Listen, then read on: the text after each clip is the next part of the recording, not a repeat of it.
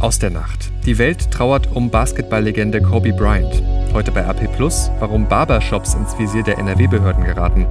Und das kommt auf uns zu. Heute vor 75 Jahren wurde das Vernichtungslager Auschwitz befreit. Heute ist Montag, der 27. Januar 2020. Der Rheinische Post Aufwacher. Der Nachrichtenpodcast am Morgen. Zusammen sind wir hier am wichtigsten Abend der Musik feiern wir die Künstler, die es am besten können.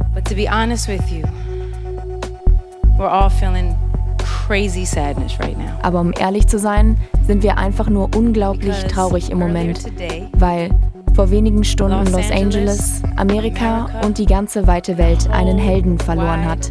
World lost a hero. And we're literally standing here wir stehen hier alle mit gebrochenem Herzen. in dem Haus, das Kobe Bryant gebaut hat. Sängerin Alicia Keys war das zur Eröffnung der 62. Grammy Awards in Los Angeles, dem wohl wichtigsten Musikpreis der Welt. Eigentlich. Wie ihr aber gerade gehört habt, zum Start stand Kobe Bryant im Mittelpunkt, der ehemalige Basketball-Superstar. Denn gestern Abend gab es die traurige Meldung, Bryant und seine Tochter sind bei einem Hubschrauberabsturz in den USA tödlich verunglückt.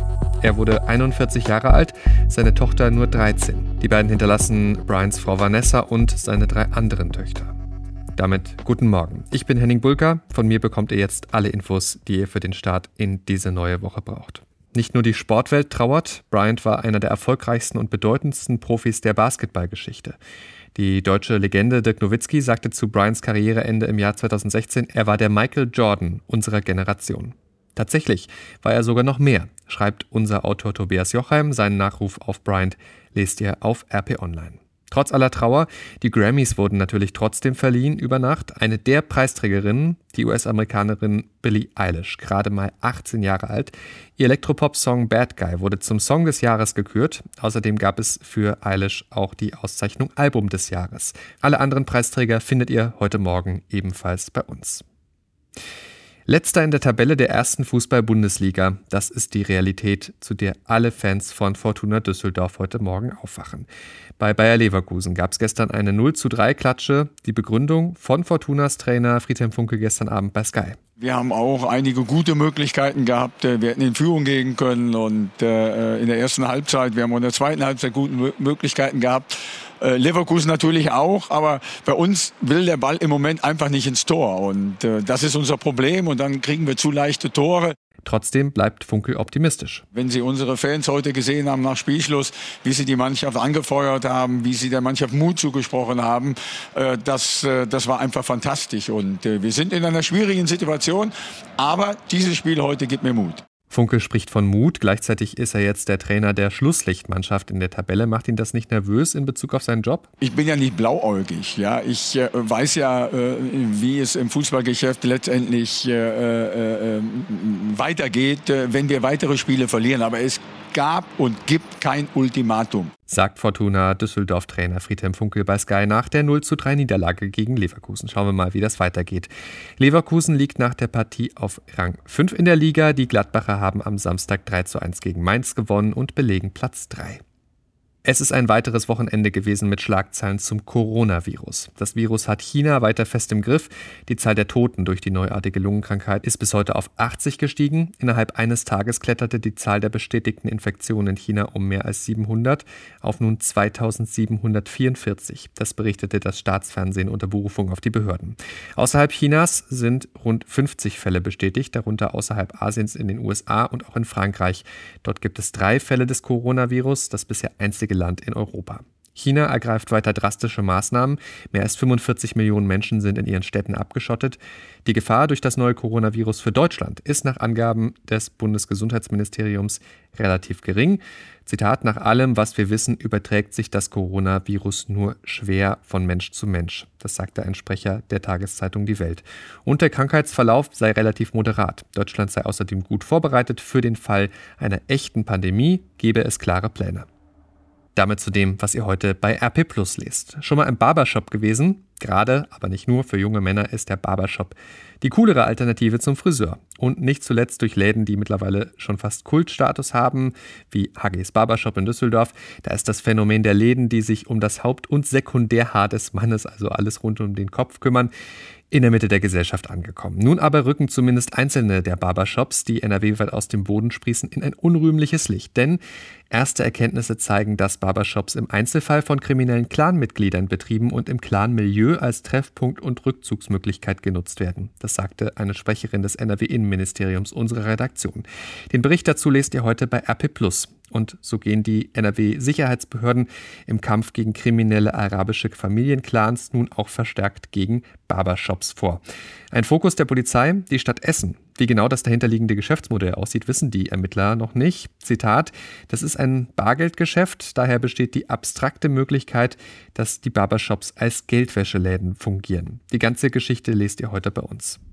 Und außerdem lest ihr heute noch einmal einen großen Text zum Thema Organspende bei uns. Diesmal aber nicht wie so häufig aus Sicht der Menschen, die dringend auf ein Spenderorgan warten, sondern aus Sicht eines Mediziners. Herzchirurg Udo Böken vom Uniklinikum Düsseldorf sieht mit der abgelehnten Widerspruchslösung beim Thema Organspende eine große Chance vertan. Er berichtet, wie es ihm geht, wenn er Menschen nicht helfen kann, weil es eben kein Spenderorgan für sie gibt. Heute bei uns bei RP damit schauen wir auf das, was heute Morgen in Düsseldorf wichtig ist. Und das weiß Denise Potzkei aus den Antenne Düsseldorf Nachrichten. Guten Morgen, Denise. Ja, guten Morgen, Henning. Zum Start in die neue Woche geht für viele ja die Pendelei wieder los. Von uns gibt es deshalb ein Update zum Park-and-Ride-Platz an der Eckerswader Straße. Wir gucken außerdem auf den Einzelhandel und stellen uns da vor allem die Frage, wie läuft's außerhalb der Innenstadt? Und seit gestern ist an der Messe die Boot zu Ende. Auch da schauen wir, wie war's. Fangen wir mit den Pendlern an. Der neue Park-and-Ride-Platz an der Ickerswader, Ecke Münchner Straße, nimmt Gestalt an. In dieser Woche starten laut Stadt die Bauarbeiten. Sie sollen maximal zwei Monate dauern. Ab spätestens Ende März soll es dann Platz für 130 Autos geben. Pendler sollen dann mit zwei Buslinien oder als Fahrgemeinschaft weiterfahren können. Die Stadt will damit ihrem Ziel näher kommen, die Luftqualität in Düsseldorf zu verbessern, um ein Dieselfahrverbot zu verhindern. Um die täglichen Staus zu reduzieren, sollen noch weitere Pendlerparkplätze entstehen, unter anderem am Südpark, aber auch außerhalb der Stadt. Der große Wettbewerb im Handel macht sich auch in den Düsseldorfer Stadtteilen bemerkbar. Hier brechen immer wieder Geschäfte weg, wie zuletzt auf der Lugallee. Dafür gibt es laut Handelsverband NRW mehrere Gründe. Durch den Onlinehandel gehen weniger Leute auf die Straße, um einzukaufen. Das Angebot in der Innenstadt ist riesengroß und auch in den Stadtteilen konkurrieren die Anbieter um Kunden. Insgesamt hat Düsseldorf aber viele attraktive Einkaufsstraßen außerhalb der Innenstadt, sagt Karina Peretzke vom Handelsverband. Nordstraße beispielsweise, ähm, Flingern, Benderstraße, ähm, Ella-die-Gumbertstraße, Loretto. Also wir haben viele wunderbare ähm, Stadtteile und Straßen, die sehr aktiv sind, wo es eine tolle Händlerschaft gibt. Da, wo es gut läuft, lassen sich die Händler oft etwas einfallen, wie Feste zum Beispiel. Und auch durch den persönlichen Kontakt und die Beratung könne man punkten. Auf dem Messegelände ist am Abend die Boot zu Ende gegangen. Insgesamt kamen in der vergangenen Woche über 250.000 Besucher zur größten Wassersportmesse der Welt. Das waren etwas mehr als letztes Jahr. Jeder vierte Besucher kam dabei aus dem Ausland nach Düsseldorf. Neben den Yachten und Booten war es dieses Jahr besonders beliebt, Surfen oder Tauchen auszuprobieren oder Zubehör zu kaufen. Auch neue Trendsportarten wurden vorgestellt. In diesem Jahr gab es außerdem viele Aktionen und Diskussionsrunden zum Thema Nachhaltigkeit sowie zum Schutz der Meere und der Haie. Die nächste Boot wird im kommenden Jahr wieder in der letzten Januarwoche stattfinden. Soweit der Überblick am Morgen. Noch mehr Nachrichten gibt's immer um halb bei uns im Radio oder auf antennedüsseldorf.de. Dankeschön, Denise Potzky. Damit zu dem, was heute wichtig wird. Heute ist Montag, der 27. Januar 2020. Schon zu Anfang habe ich es gesagt. Damit ist es heute auf den Tag 75 Jahre her, dass das deutsche Vernichtungslager in Auschwitz befreit wurde. Am 27. Januar 1945 war das. Auschwitz liegt im heutigen Polen, war damals von Hitler, Deutschland und den Nazis besetzt.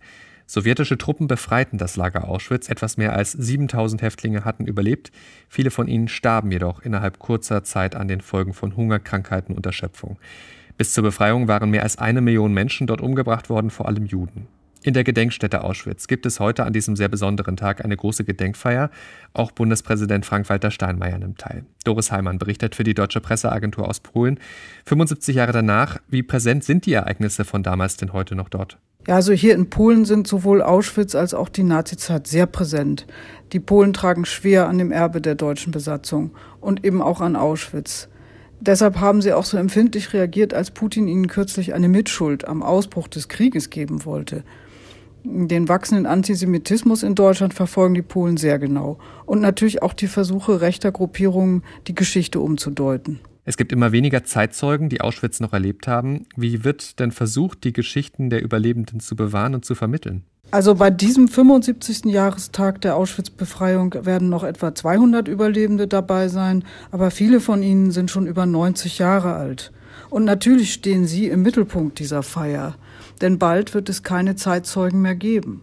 Und Polens Oberrabbiner Michael Schudrich hat es so formuliert, wer heute die Geschichte eines Überlebenden hört, der soll sie sich merken und anderen erzählen. So kann man dann die Erinnerung der Überlebenden aufrechterhalten. Doris Heimann, Dankeschön. Erinnern an das, was damals geschah, das passiert heute unter anderem auch in Köln. Bei der Aktion Glanz gegen Rechts werden Stolpersteine geputzt. Die Steine erinnern an Opfer des Nationalsozialismus. Viele sind aber matt, beschmutzt und kaum zu lesen. Zu der Aktion, die Steine wieder zu reinigen, ruft die jüdische liberale Gemeinde in Köln auf. Kölns Oberbürgermeisterin Henriette Reker wird auch dabei sein. In Gelsenkirchen gibt es eine Gedenkfeier der jüdischen Gemeinde dort. Unter anderem spricht dort die Antisemitismusbeauftragte von Nordrhein-Westfalen, Sabine Leuthäuser-Schnarrenberger. US-Präsident Donald Trump will heute den Spitzenpolitikern von Israel die Grundzüge seines Nahostplans vorstellen. Der rechtskonservative Regierungschef Benjamin Netanyahu und sein Herausforderer Benny Gantz sind nach Washington gereist zu getrennten Treffen. Nach israelischen Medienberichten sieht Trumps Plan unter anderem die Annektierung israelischer Siedlungen vor, im Westjordanland sowie im Jordantal. Und dann ist heute noch ein besonderes Jubiläum für alle von euch, die ein iPad benutzen, denn das iPad gibt es heute seit zehn Jahren. Am 27. Januar 2010 wurde das Tablet von Apple vorgestellt, nach dem iPhone ein weiterer Meilenstein in der Technikgeschichte. Damit schauen wir noch auf die Wettervorhersage für NRW. Die Woche startet mit milden Temperaturen, knapp 7 Grad in Düsseldorf, dazu regnerisch und viele Wolken den ganzen Tag über. So geht es auch am Dienstag weiter, währenddessen die ganze Zeit auch relativ windig, also ungemütlich. Dann bis 9 Grad morgen. In der Nacht auf Mittwoch wird es frischer, dann kann es stellenweise auch glatt werden. Am Mittwoch selbst dann weiter wolkig und regnerisch. Das war der Rheinische Postaufwacher vom 27. Januar 2020. Kommt gut in diese neue Woche. Ich bin Henning Bulker. Bis morgen früh. Ciao, ciao. Mehr bei uns im Netz www.rp-online.de